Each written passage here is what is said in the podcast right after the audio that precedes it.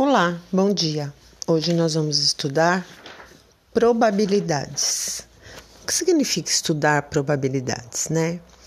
É a gente é, pensar em qual a chance de uma determinada coisa acontecer, tá?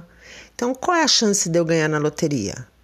Ela é muito grande, é, comparado com. É, desculpa, ela é muito pequena comparado ao número de apostas que existe, tá?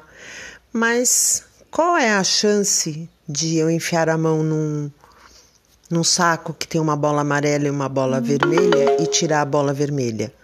É metade, porque só tem duas bolas ali, então eu digo que é 50%. Tá? Então, estudar a probabilidade é estudar qual a, a chance que eu tenho de alguma coisa acontecer. E a gente usa bastante fração e a porcentagem nisso. Então, vocês têm aí um exemplo, por exemplo, 3 de 10, que é igual a 30 de 100, porque são frações equivalentes, que é igual a 0,30, que são 30 décimos aí, né? E no caso, 30%, tá?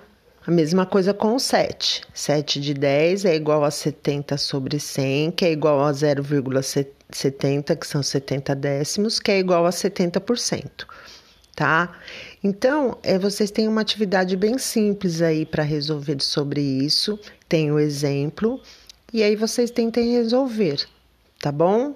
Qualquer coisa vocês já sabem, me chama no WhatsApp ou no Google. Beijo!